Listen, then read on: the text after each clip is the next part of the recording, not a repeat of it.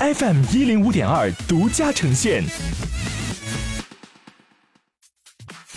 好奇心日报，News Online。本节目由好奇心日报和喜马拉雅联合出品。今天涉及到的关键词有泰勒·斯威夫特、罗马、斯嘉丽·约翰逊、阿里巴巴、拼多多、欧盟。首先关注到的是一组文体新闻。泰勒·斯威夫特新单《Me》的 MV 在优酷上二十四小时内观看量达到六千五百二十万，斯威夫特由此成为首日播放量最高的女艺人与 solo 艺人。罗马内地五月十号一连专线上映，墨西哥导演阿方索卡隆借由自己的儿时经历，将一个发生在上世纪七十年代墨西哥首都墨西哥城罗马区的故事呈现在大荧幕之上。随着《复仇者联盟四》票房大卖，演员斯嘉丽·约翰逊的内地票房成绩也迅速上升。数据显示，斯嘉丽·约翰逊参演电影的内地总票房已经突破一百亿，她成为首位作品内地票房破百亿的女演员，也是首位作品内地票房破百亿的外国演员。除她之外，作品内地影视票房破百亿的演员还有吴京、沈腾和黄渤。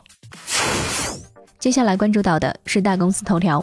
阿里巴巴发布官方字体。阿里巴巴在 UCAN 二零一九设计大会上对外发布了官方系统字体“阿里巴巴惠普体”，并宣布该字体将免费授权给全球用户和公众使用。拼多多被美国列入恶名市场名单。美国贸易代表办公室首次将中国第三大电商平台列入持续经营假冒产品、对美国企业造成重大财务损害的恶名市场名单。与此同时，淘宝网继续榜上有名。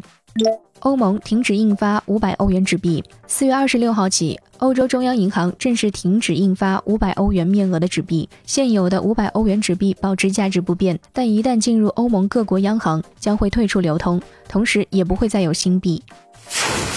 今天你不能错过的其他新闻有：超杀女有望出演《猫和老鼠》真人版；万代南梦宫将在上海举办吃豆人作战活动。